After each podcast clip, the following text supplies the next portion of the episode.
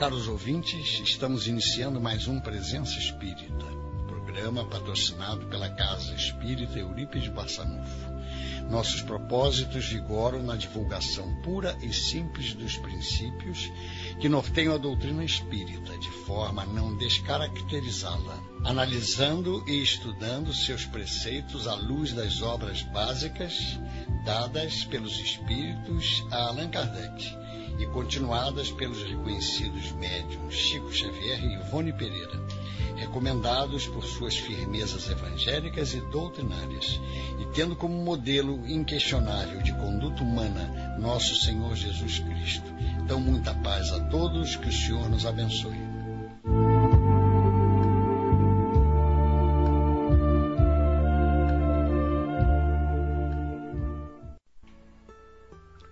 Irmãos, muito boa noite. Estamos iniciando pelas ondas amigas da Rádio Rio de Janeiro, 1400 kHz AM, mais um programa Presença Espírita, que é um programa patrocinado pela Casa Espírita Eurípides Bassanufo. Na noite de hoje, a Frânio vos fala. Nós gostaríamos de iniciar a nossa reunião da noite de hoje trazendo uma página do livro Jesus no Lar, psicografado por Francisco Cante Xavier e que é de autoria do espírito Neio Lúcio. A historinha, o talismã divino, tem o seguinte teor, segundo nos escreve Neio Lúcio. Esse livro, apenas para nós nos orientarmos, Jesus no Lar, é um livro que foi escrito por Neo Lúcio, como disse, e que trata das reuniões que Jesus tinha com os seus discípulos, com os seus amigos, após os dias de, pregação, os dias de atividade, onde ele estava vivendo na antiga Galiléia, né, na antiga Judéia. Então Jesus, depois do dia de trabalho, depois do dia de é, depois do dia de pregação, como disse, ele se reunia com os discípulos na casa, normalmente de Pedro, e aí então eles entabulavam conversações e havia muitos esclarecimentos. O Neo Lúcio, então, ele pega esse, esses acontecimentos e transforma no livrinho que é muito interessante, recomendamos a todos os nossos amigos ouvintes, Jesus no Lar. Digamos que é um clássico da literatura espírita. Então, o talismã divino é a lição 22 do referido livro Jesus no Lar. Entabularam os familiares interessante palestra acerca das faculdades sublimes de que o mestre dava testemunho amplo, curando loucos e cegos, quando Isabel, a genitora de João e Tiago, indagou sem preâmbulos: Senhor, Terás contigo algum talismã de cuja virtude possamos desfrutar? Algum objeto mágico que nos possa favorecer? Jesus pousou na matrona os olhos penetrantes e falou risonho. Realmente, conheço um talismã de maravilhoso poder. Usando-lhe os milagrosos recursos, é possível iniciar a aquisição de todos os dons de nosso Pai oferece a descoberta dos tesouros do amor que resplandecem ao redor de todos nós, sem que lhes vejamos de pronto a grandeza. Descortina o entendimento onde a desarmonia castiga os corações. Abre a porta às revelações da arte e da ciência. Estende possibilidades de luminosa comunhão com as fontes divinas da vida. Convida a bênção da meditação nas coisas sagradas reata relações de companheiros em discordância, descerra passagens de luz aos espíritos que se demoram nas sombras, permite abençoadas sementeiras de alegria, reveste de mil oportunidades de paz com todos, indica vasta rede de trilhos para, para o trabalho salutar, revela mil modos de enriquecer a vida que vivemos, facilita o acesso da alma ao pensamento dos grandes mestres, dá comunicações com os mananciais celestes da instituição, da intuição. Que mais, Senhor? Que mais? disse o Senhor, imprimindo ênfase à pergunta. E após sorrir complacente, continuou: Sem esse divino talismã, é impossível começar qualquer obra de luz e paz na terra. Os olhos dos ouvintes permutavam expressões de assombro quando a esposa de Zebedeu inquiriu espantada: Mestre, onde poderemos adquirir semelhante bênção? Dize-nos, precisamos desse acumulador de felicidade. O Cristo então acrescentou bem-humorado: Esse bendito talismã, Isabel, é propriedade comum a todos. É a hora que estamos atravessando. Cada minuto de nossa alma permanece revestido de prodigioso poder oculto quando sabemos usá-lo no infinito bem. Porque toda grandeza e toda decadência, toda vitória e toda ruína são iniciadas com a colaboração do dia. E diante da perplexidade de todos, rematou: o tempo é o divino talismã que devemos aproveitar. Então, meus irmãos, esta é a lição e nós então percebemos que faz sentido quando ele diz que o talismã é o tempo, por quando ele fala assim que é, sem esse divino talismã, que agora nós sabemos que é o tempo, é impossível começar qualquer obra de luz e paz na terra. Quer dizer, nós precisamos aproveitar bem o nosso tempo para que possamos construir qualquer obra de luz, qualquer obra útil na terra. Esta é a a colocação que faz o nosso querido Jesus, né, através das palavras de Nélio Lúcio. E num momento como este, em que praticamente estamos iniciando mais um ano das nossas caminhadas na, na atual encarnação, nós estamos mais uma vez sendo chamados a, a reavaliar o aproveitamento que estamos dando ao nosso tempo na presente encarnação. Ele é o talismã poderoso que vai nos proporcionar crescimento espiritual, se nós o aproveitarmos bem, como é, a doutrina espírita nos ensina que devemos fazer. Numa outra lição, no livro Pontos e Contos, também na psicografia de Chico Xavier, nosso irmão X, é, ao falar sobre o ano novo, ele conclui na lição 50, dizendo que o tempo é o tesouro infinito que o Criador confere às criaturas. Não esqueças, todavia, que a concessão de um tesouro é título de confiança e toda confiança traduz responsabilidade. Então, olhem só a profundidade dessa desse pensamento do nosso irmão X, né? irmão X que nós sabemos ser o espírito Humberto de Campos?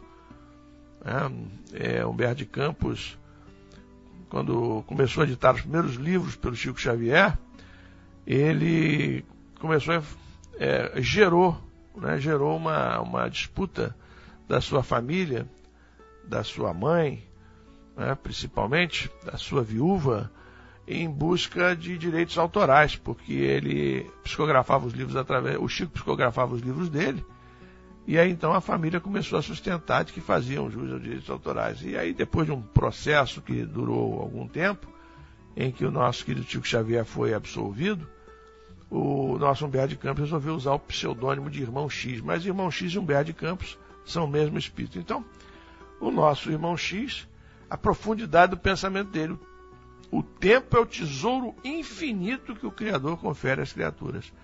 Então o tempo é um tesouro, é um talismã, como diz Nero Lúcio, e é um tesouro, como diz o nosso irmão X. O irmão X acrescenta dizendo que, como todo tesouro, ele nos é ofertado em confiança. E como ele nos é ofertado em confiança, ele nos é dado em confiança, ele traduz uma responsabilidade, ele traz para nós uma responsabilidade diante da divindade né, que nos concede a vida. Então, meus irmãos, temos que aproveitar de todas as formas o tempo que nos é concedido, seja ele pouco que nos resta, seja muito. Né?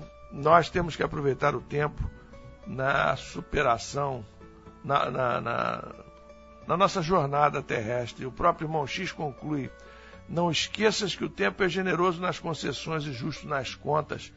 Ele fecha a lição falando isso. Não te esqueças que o tempo é generoso nas concessões e justo nas contas. Então nós temos que aproveitar bem o nosso tempo, meus irmãos. Temos que buscar é, de todas as formas aproveitar as oportunidades que nos são oferecidas para crescimento espiritual. O nosso objetivo, nos diz o Evangelho, é chegarmos a ser homens de bem. Isso é que nos diz o Evangelho. Né? O objetivo de todos nós, na presente existência, é sermos homens de bem. Há uma lição, inclusive, no Evangelho segundo o Espiritismo, é uma lição que está no capítulo no capítulo 17, no item 3, que é, ficaria relatado para nós por Kardec o que é ser um homem de bem. Né? E nós vamos nos reportar a essa lição. Mas para sermos homens de bem, então, nós precisamos fazer a nossa reforma íntima. Né? Como diz Emmanuel, nós precisamos fazer a nossa reforma íntima. O Emmanuel, no livro Alma e Coração, ele diz assim: ó, corrigirás o mal com o bem, afastarás a agressão com paciência, extinguirás o ódio com amor, desfarás a condenação com a bênção. Mostrando então que nós precisamos, para sermos homens de bem, nós precisamos deixar de lado toda a prática do mal que porventura estejamos exercitando, né? Nós temos que exercitar somente o bem. Temos que afastar a agressão com paciência. Quer dizer, nós sabemos que não vamos nos transformar em homens de bem é, rapidamente. Nós precisamos de um tempo. Nossos vícios milenares, nós não vamos conseguir corrigi-los a todos nessa encarnação. Mas, se nós começarmos a fazer a nossa reforma, começarmos a corrigir o nosso comportamento é, equivocado nessa encarnação, certamente nós estamos acelerando o nosso progresso de crescimento espiritual.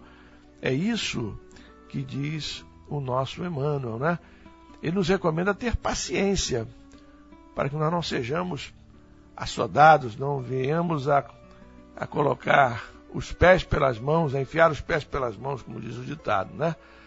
Nós devemos sim ser pacientes, sabendo que a nossa evolução não é obra de uma encarnação é obra de várias encarnações.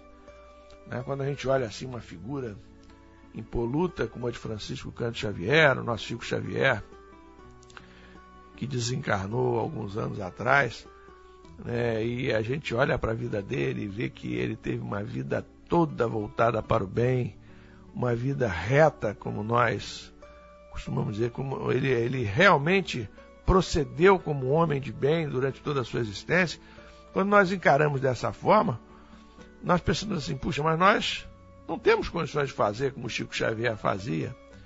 Não temos condições de fazer como fazia, por exemplo, o nosso é, outros espíritos luminares, como a, a Madre Teresa de Calcutá, porque não é um problema de, de religião, não é, meus irmãos? O nosso problema é um problema o crescimento espiritual é para pessoas de todas as religiões, não é apenas para os espíritos. É, ainda que nós é, professemos outras religiões, nós também vamos, nós vamos crescer espiritualmente. Esse é o plano divino. Deus quer que nós nos aperfeiçoemos.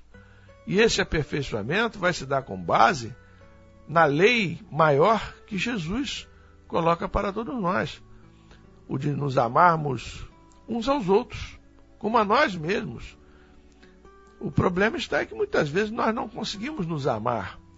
Se nós não nos amamos, como amar as outras pessoas? Então precisamos ter paciência nesse processo de reforma, nesse processo de crescimento íntimo. Nós, não, nós temos que ter certeza de que vamos crescer, de que um dia seremos diamantes lapidados, mas que no momento somos ainda pedras precisando de lapidação. Precisamos, portanto, aproveitar as oportunidades que nos são concedidas e quantas oportunidades nos são dadas e quantas nós deixamos de aproveitar, mas quantas também nós conseguimos amealhar. Então, meus irmãos, devemos ser pacientes, Não podemos, nessa, nesse processo de conquista espiritual, temos que ser pacientes. Mas não podemos é, não podemos deixar de aproveitar. A paciência não significa nós é, rejeitarmos as oportunidades de trabalho. É, como diz Emmanuel ainda em outra lição, no livro Encontro Marcado, ele diz assim: a paciência em verdade é perseverar na edificação do bem, a despeito das arremetidas do mal, e prosseguir corajosamente, cooperando com ela e junto dela, quando nos seja mais fácil desistir. Então nós temos que ser pacientes, mas não podemos perder o entusiasmo. Nós temos que saber que no processo de crescimento nós vamos enfrentar dificuldades, mas precisamos perseverar no nosso propósito. Por isso que ele diz, né? É perseverar na edificação do bem, a respeito das arremetidas do mal. A gente nota claramente que quando nós começamos a nos envolver num trabalho de crescimento contínuo, né, nós começamos a, nos momentos de vigilância, a sofrer investidas de espíritos é, que não querem o nosso progresso, que querem nos estagnar espiritualmente falando. E aí então é o que ele está dizendo aqui, né? A, a despeito das arremetidas do mal, quer dizer, das tentativas que o mal faz em nos afastar do bem, nós devemos ser pacientes e devemos perseverar no bem. Então, todo esse processo de crescimento, ele necessita de paciência. Nós precisamos ser pacientes e precisamos superar nossas dificuldades. Como ele conclui é, o pensamento, prosseguir corajosamente, cooperando com ela, com a paciência, portanto, e junto dela, quando nos seja mais fácil desistir. Então nós precisamos, companheiros, amigos, é, arrostar todas as dificuldades e caminhar firmes em direção do nosso Mestre Jesus, porque esta é a trajetória que a espiritualidade amiga espera de nós. É para isso que nós estamos nos preparando. Não estamos ouvindo o programa Presença Espírita, que hoje aborda esse tema da reforma íntima, é, por mero acaso. É apenas uma forma de nós refletirmos a respeito desse tema e nós que estamos enfrentando dificuldades, sabemos que essas dificuldades que estamos enfrentando fazem parte da nossa necessidade, da, do conjunto de provas que nós temos que enfrentar para nos melhorarmos espiritualmente. Essas dificuldades elas vêm de múltiplas formas, através de um parente que não esteja correspondendo às nossas tentativas de união familiar, vem através de uma doença que de repente se instale independentemente da nossa vontade, vem através de um amigo menos é, menos envolvido conosco, um amigo menos mais invigilante ou menos vigilante, vem através de um patrão irritadiço. Então todos nós temos vários tipos de dificuldades a enfrentar. Precisamos ser pacientes na superação dessas dificuldades e precisamos perseverar, perseverar a todo instante para superá-la. Portanto, meu irmão, em qualquer situação, você que nos ouve nesta noite, qualquer situação que você esteja, qualquer tipo de dificuldade que você esteja passando, dificuldade que esteja é, dificultando o teu crescimento espiritual, né, que esteja é, entravando o teu progresso, vamos ser pacientes, meu irmão. Vamos procurar superar essas dificuldades com o coração cheio de fé, porque esses espíritos amigos vêm justamente para nos orientar, para nos dizer o que devemos fazer nessas situações adversas que todos nós enfrentamos. É, mas todos nós, então, meus irmãos, temos que ser homens de bem. Este é o plano divino. Mas, como disse, para chegarmos a essa condição de homens de bem, precisamos agir com paciência, né? respeitando os nossos limites, porque nós muitas vezes não estamos ainda nos sentindo capazes de realizar determinadas tarefas nessa encarnação. Não vamos ficar nos condenando porque não conseguimos fazer determinadas coisas, não conseguimos ter determinadas atitudes que outra pessoa pode até é, ter de forma natural. Vamos procurar, meus irmãos, proceder é, com paciência conosco mesmo, procurando naturalmente, aos poucos, realizarmos aquela tarefa que hoje é difícil para nós. Mas não podemos é deixar de realizar a tarefa, né, é, cedendo às investidas que espíritos que querem dificultar o nosso crescimento façam sobre nós. Então diz assim o item 3 do capítulo 17 de O Evangelho segundo o Espiritismo. Esse capítulo 17 é o que trata do tema sede perfeitos. Então, está nos conclamando a nos aperfeiçoarmos cada vez mais, né? Então, é o ser homem de bem, ser homem de bem, esta é a meta de todos nós. Vamos analisar só o início da mensagem. É o quanto nós vamos poder analisar na noite de hoje sobre esse tema. Diz-nos Kardec o seguinte: o verdadeiro homem de bem é o que cumpre a lei de justiça, de amor e caridade na sua maior pureza. Então, ser homem de bem, buscar o aperfeiçoamento, crescer, portanto, na, na, na nossa evolução como espírito, exige que nós cumpramos esta lei. É esta lei de amor, justiça e caridade.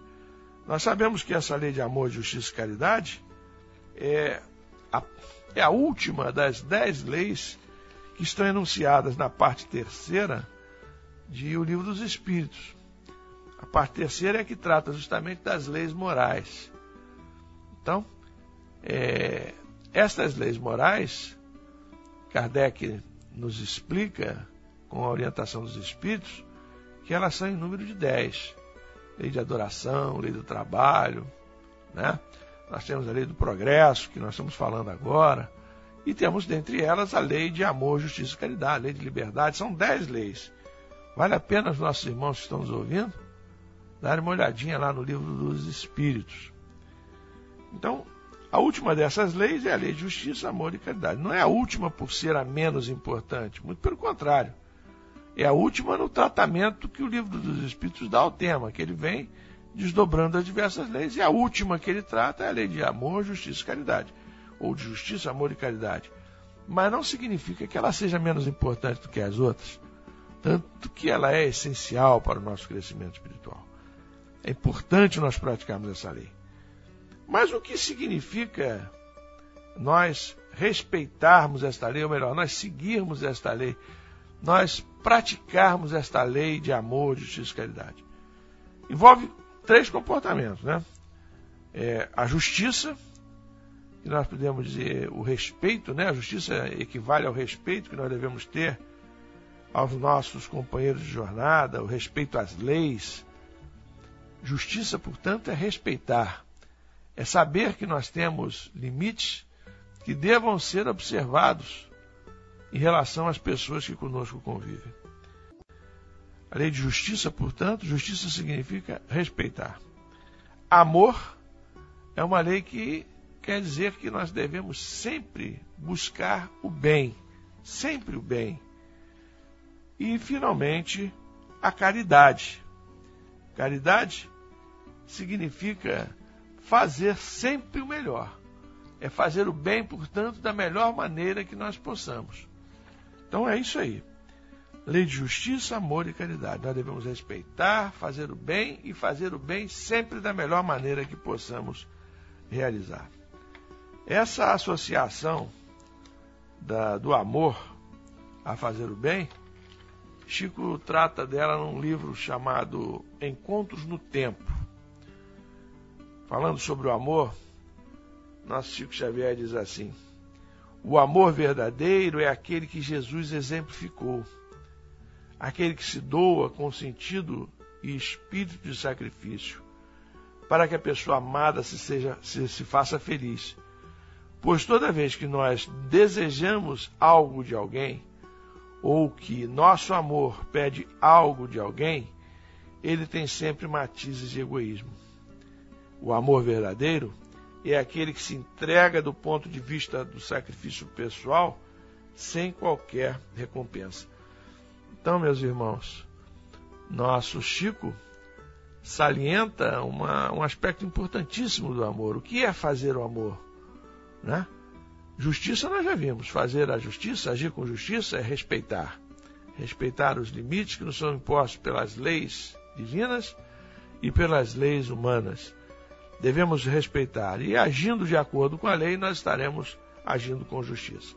Mas o amor, né, que é fazer o bem, é justamente fazer o bem sem recompensas, é sem visar recompensa. É isso que o nosso Chico vem fazer, é isso que nós vamos é, verificar no desdobramento da leitura desta lição, que está no livro é, O Evangelho segundo o Espiritismo, a lição que trata do homem de bem, no desdobramento, vamos ver que o verdadeiro amor significa fazer o bem sem esperar retribuição. Porque nós ainda somos muito levados a fazer o bem, meus irmãos, de forma egoística.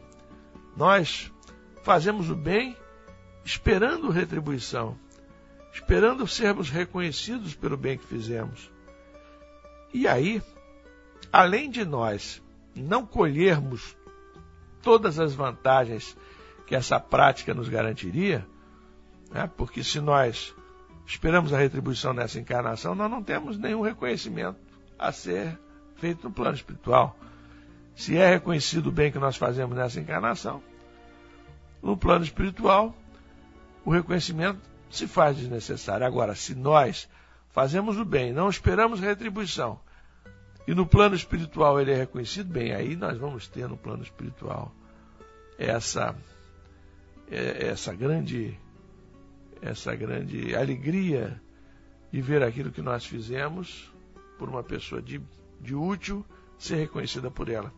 Então, quando nós achamos que temos que ser reconhecidos nessa existência, nós nos tornamos, nós, nós demonstramos todo o nosso egoísmo, que ainda somos portadores. E dessa forma, sendo egoístas, que é a nossa condição normal, nós acabamos desenvolvendo as decepções que são é, fruto desse nosso desejo de ver reconhecido o nosso, o nosso bem, o bem que nós fizemos, e dessa forma nós vamos ficando, é, entramos num processo também de desestímulo ao crescimento. Então, meus irmãos, devemos fixar essa lição da noite de hoje, sabendo que o amor, a prática do amor, que nos fala o Evangelho, é essa prática de procurar fazer o bem, todo o bem que esteja ao nosso alcance, mas sem esperarmos qualquer tipo de retribuição em relação ou por parte daquele que foi beneficiado por nós. Se procedermos dessa forma, estaremos dando um passo em direção ao crescimento espiritual. Porque se não somos reconhecidos nessa existência, seremos reconhecidos em outras existências. Então são créditos que nós acumulamos para o nosso crescimento.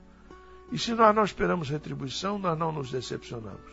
Se nós não nos decepcionamos, nós não abrimos é, espaço para sermos influenciados por espíritos que querem nos afastar do crescimento espiritual. Então, meus irmãos, precisamos perseverar, ter paciência, saber das nossas limitações, precisamos perseverar nos nossos propósitos e certamente iremos nos melhorar espiritualmente na presente existência. É isso que a gente deseja para todos vocês que estão nos ouvindo na noite de hoje que cada um de vocês, cada um de nós, possa aproveitar essas oportunidades de fazer o bem, né? Mas não vamos esperar retribuição. Vamos fazer o bem pela alegria de fazer o bem. Né? Às vezes nós fazemos o bem por interesse, né? Quer dizer, a gente faz o bem porque espera que no plano espiritual a gente tenha o reconhecimento. É um fazer o bem por interesse. Às vezes nós fazemos o bem por modismo quer dizer, somos envolvidos por pessoas que vão participar de uma tarefa de auxílio ao nosso semelhante, e nós então engajamos na proposta de trabalho desses irmãos, e então é, nós fazemos o bem visando um lugarzinho no plano espiritual melhor, melhorar a nossa situação espiritual. Isso é fazer o bem por interesse. Agora, nós devemos fazer, buscar fazer o bem. Nós já temos entendimento, já somos mais responsáveis, portanto, perante Jesus, devemos procurar fazer o bem pelo prazer de fazer o bem. Essa é a lição, portanto, que nos dá o nosso Chico Xavier no livro Encontros no Tempo. Então, lei de justiça, de amor e de caridade. Lei de justiça, justiça significa respeito. Amor, a lei de amor significa, portanto, fazer o bem. Fazer o bem sem esperar retribuição. E a lei de caridade, lei de justiça, amor e caridade. O que é agir com caridade? Ensinam-nos os Espíritos que a verdadeira caridade envolve quatro atitudes: atitude de benevolência, benevolência nós temos boa vontade com alguém, indulgência, que significa tolerância, é característica de quem está pronto para perdoar, clemência. Né? É, a indulgência é aquela situação em que nós é, buscamos não verificar os defeitos do nosso semelhante. Quando nós nos referimos ao nosso semelhante, nós sempre buscamos os aspectos positivos que ele tem para nos transmitir como referência dele. Não devemos buscar, portanto, é, os elementos que a pessoa nos ofereça que sejam é, que sejam depreciativos da figura da figura que nós temos. É, nós somos muito comumente nós somos levados a enfatizar os defeitos de uma pessoa. Então, ser caridoso é agir com indulgência, a gente buscar sempre é, enfatizar as coisas boas da pessoa sobre quem falamos. Né? Então, benevolência, indulgência, abnegação e devotamento. Bom, abnegação, terceiro elemento da caridade, abnegação é desprendimento. Quer dizer, é nós nos desapegarmos dos bens materiais que tenhamos. Existem vários companheiros que servem de lição para nós em termos de abnegação. Por exemplo, o nosso Chico Xavier, sabemos que ele psicografou mais de 400 livros e nenhum desses livros, por nenhum desses livros, ele recebeu direitos autorais. É, essa é uma atitude de quem é abnegado, Principalmente ele, que enfrentou dificuldades de ordem física, poderia ter vivido um conforto maior nos seus últimos dias, mas ele sempre foi muito severo consigo mesmo nas, é, nas condutas que ele tinha. E essa conduta da abnegação é própria do nosso Chico Xavier. Ele abriu mão dos direitos autorais em relação à Federação Espírita Brasileira e a todas as editoras que é, que é, editavam as suas obras, as obras por ele psicografadas, melhor dizendo. Né? Então isso é abnegação, é desprendimento. É a pessoa, portanto, mostrar-se preparada para a tarefa que tinha pela frente. Nosso Bezerra de Menezes também deu mostras de desprendimento em muitas oportunidades. Uma ocasião ele ia para tomar a condução que o levava até em casa, ele pegava um bonde que o levava da Federação Espírita Brasileira até as proximidades de sua casa, e todos os dias ele pagava uma passagem no bonde. Num determinado dia, indo para o bonde, ele encontra com uma pessoa necessitada na rua pedindo uma, um auxílio e ele então tira do bolso umas moedinhas e dá para esta pessoa. Quando ele chega para pegar o bonde, ele se recorda que não tem mais dinheiro, que o dinheiro que ele tinha ele deu para aquela pessoa necessitada. Só resta ele, então, né, procurar amigos nas redondezas é, do lugar onde ele pegava o bonde, que iria levá-lo até em casa, e aí ele recebe, ele, ele, ele então vai pedir o auxílio de um amigo para poder comprar a passagem, o passe do bonde para poder ingressar no bonde. Então é um exemplo aí de desapego, né? Um desapego tão grande que deixa para ele uma, uma situação difícil, né? Uma situação difícil de ter que pedir ele mesmo, para ele mesmo, uma, uma esmola, né? um auxílio para que ele possa é, pegar a sua condução. Então, os elementos da caridade, benevolência, indulgência, abnegação. Abnegação, portanto, é desprendimento. E, finalmente, o devotamento, a dedicação faz parte da caridade. Né? Ser caridoso é desenvolver essas atividades, essas condutas de forma continuada, sempre buscando melhorar-se espiritualmente. Então, meus irmãos, passando em, fazendo uma síntese de tudo que nós já conversamos nessa noite, nós vimos que estamos iniciando um novo ano, a necessidade de nós fixarmos nossas metas para este ano, metas que irão nos proporcionar aproveitamento do tempo. Esse é o grande talismã que todos nós temos, é o grande tesouro que nós temos e que nós precisamos administrar bem, porque se administrarmos bem esse tempo, nós vamos poder crescer mais ou menos espiritualmente.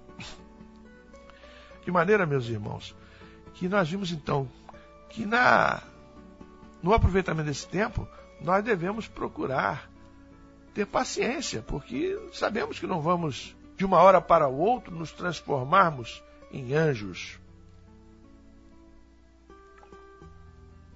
Mas sabemos perfeitamente que podemos aproveitar melhor as oportunidades que nos estão sendo dadas na presente encarnação.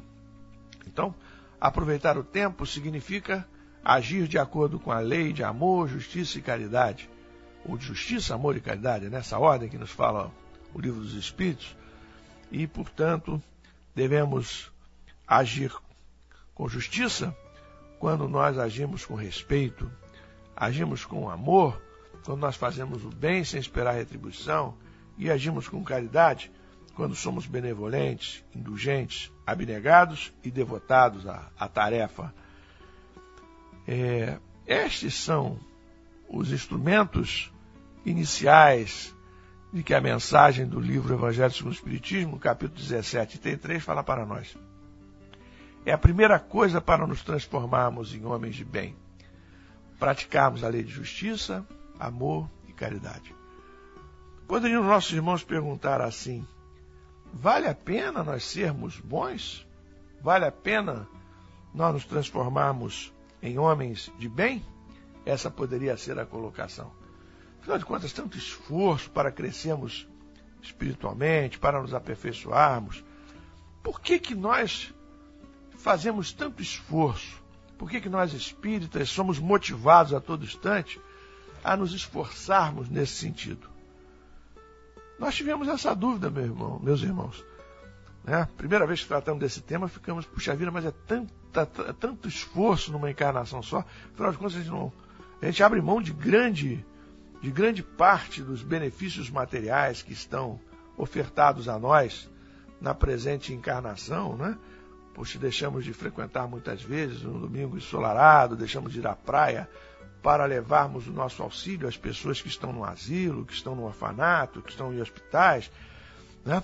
Deixamos muitas vezes de ir a um programa noturno para entregar quentinhas nas ruas da cidade, onde estão pessoas necessitadas. Enfim, nós sacrificamos grande parte do tempo de, de gozos materiais para nos dedicarmos a essas atividades. Vale a pena isso tudo? Vale a pena ser homem de bem? Na questão 961 do Livro dos Espíritos, Kardec pergunta assim: qual o sentimento que domina a maioria dos homens no momento da morte? A dúvida, o temor ou a esperança?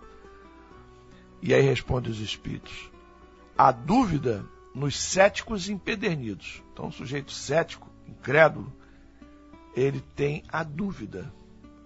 O temor nos culpados e a esperança nos homens de bem. Então, nós vamos ter a esperança renovada quando nós agimos como homens de bem. E para termos assim algo mais palpável em relação a sermos homens de bem, né, um testemunho de um homem de bem já desencarnado, nós vamos ao livro O Céu e o Inferno, que é um livro pouco estudado dentro da doutrina espírita, mas é muito interessante, porque na segunda parte do livro, Kardec junta para nós, cataloga para nós o testemunho de vários espíritos desencarnados. Testemunhos são tomados na Sociedade Espírita de Paris. E então, nós temos ali catalogados testemunhos de espíritos felizes, de espíritos suicidas, de espíritos em medianas condições, né, de espíritos maus. Quer dizer, eles vêm nos dizer como, eles, como foi o regresso deles ao plano espiritual, como eles estão no plano espiritual. E nessa segunda parte aí, no capítulo 2, nós temos os espíritos felizes. Quer dizer, aqueles que conseguiram se aproximar do ideal de homens de bem. E um desses espíritos, chamado Jobar, que foi diretor do Museu de Indústria de Bruxelas, é, que nasceu em Bessay, no Alto Marne, e faleceu em Bruxelas, numa apoplexia fulminante, 27 de outubro de 1861, com 69 anos de idade.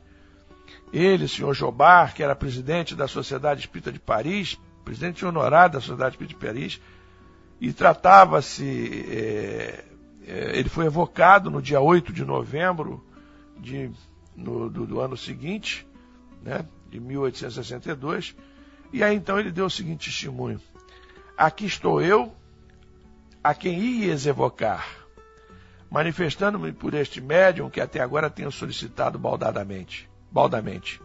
Antes de tudo, desejo escrever as minhas impressões por ocasião do meu desprendimento.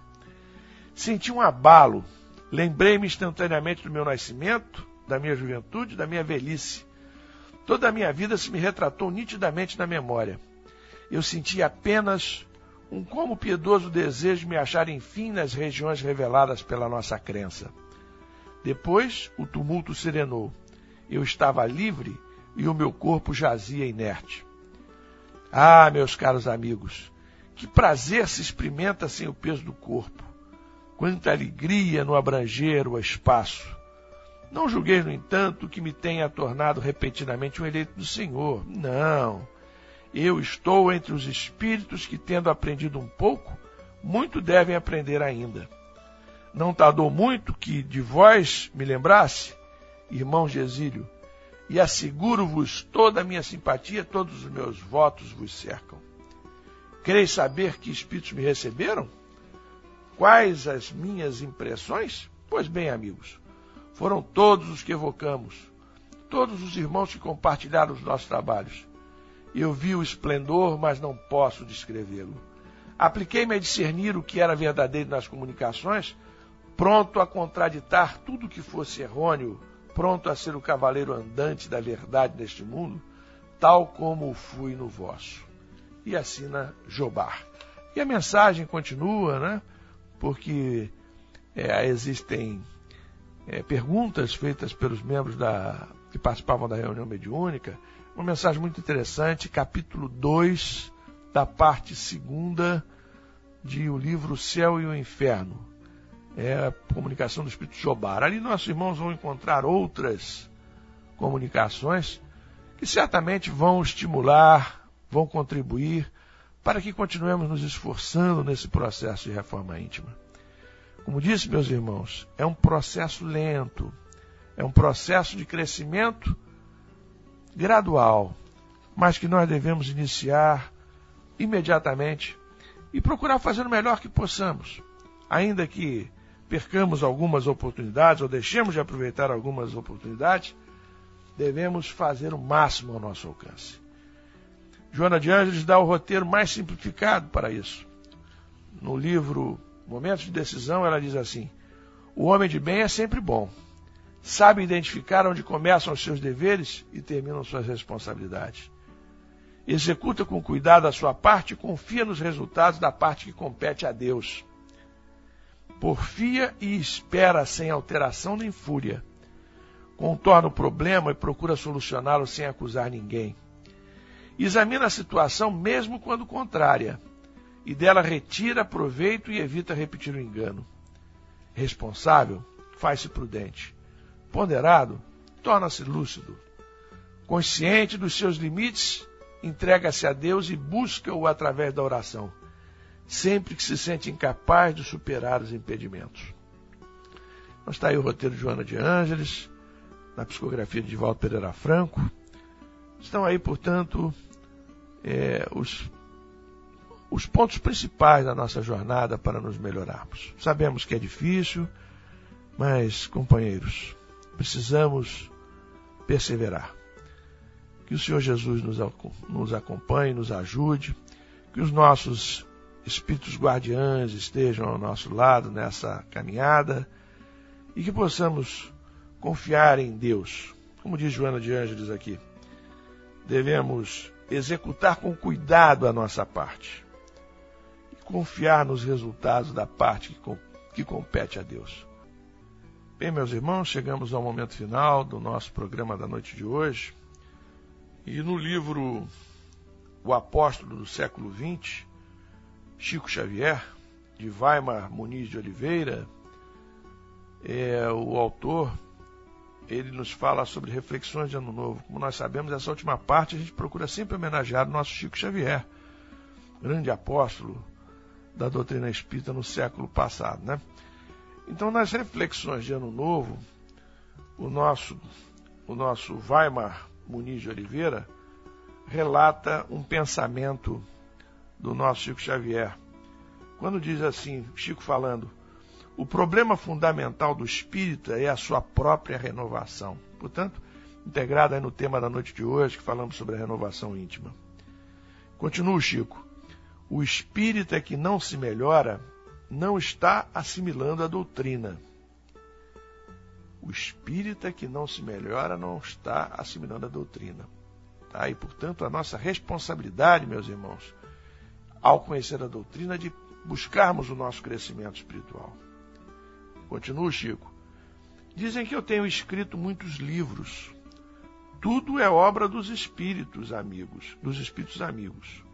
De fato, tenho recebido muita coisa mas Emmanuel tem me ensinado que nenhum livro que eu possa ter recebido ou que venha a receber vale pelo que eu esteja fazendo de minha própria vida. Tenho visto tantos médiuns preocupados em escrever, em publicar livros, tudo muito justo. Devemos fazer pela divulgação da doutrina o que pudermos. No entanto, depois de tantos livros publicados, digo a vocês que a minha luta maior continua sendo comigo mesmo tantos conflitos entre companheiros de ideal, tantas disputas, tanta cisania, ou melhor, tanta cisânia. Ora, após a desencarnação, só poderemos recorrer às nossas próprias obras. Os benfeitores espirituais, por mais que queiram, não poderão fazer nada para nos alterar a realidade. No Espiritismo, ninguém faz mais do que aquele que se esforça para conviver para viver conforme crê, ou seja, colocando em prática a lição. As ações são minhas, mas os livros pertencem aos espíritos. Não posso reivindicar a obra de Emmanuel para mim. Eu não fiz nada. O médium não passa de um instrumento. Dei apenas do meu tempo, e muito pouco. Poderia ter dado mais, dormido menos, e aqui um parênteses, Chico dormia três horas por noite, me preocupado menos com os outros, mormente com aqueles que sempre criticaram as minhas imperfeições no trabalho dos espíritos. Tenho receio de ver a minha ficha no mundo espiritual. Não vou pedir para ver coisa alguma. Se eu puder continuar trabalhando, renderei graças. A misericórdia divina há de me possibilitar continuar rastejando para a frente. Rastejando sim, mas para frente. Não posso mais pensar em retrocesso. Então eu não compreendo tanta vaidade, tanta pretensão. Vamos preocupar-nos com os outros, mas para auxiliar. Está aí, portanto, meus irmãos, a lição do nosso Chico para todos nós, do nosso querido Francisco Cândido Xavier, nos estimulando a trabalharmos, a aproveitarmos o nosso tempo, a nos renovarmos intimamente, porque somente aquilo que pudermos fazer de nós mesmos pelos outros é que poderá ser contabilizado em favor, em nosso favor, no nosso retorno ao plano espiritual. Que possamos então, meus amigos, nossos ouvintes da noite de hoje, que possamos aproveitar bem as oportunidades que nos são oferecidas. Lembremos que essas oportunidades começam junto aos nossos próximos. E os nossos próximos são os nossos familiares, aqueles onde nos situa a nossa providência divina, onde a providência divina nos situa, sempre procurando melhor para cada um de nós. Aproveitemos, portanto, as nossas oportunidades junto à nossa família, junto aos nossos amigos e procuremos seguir as lições que hoje expusemos no programa da noite de hoje, que os Espíritos não cessam de reiterar para todos nós. Desejo a todos muita paz e que todos possam ter uma noite tranquila, uma noite de serenidade e de muita alegria com Jesus. Graças a Deus.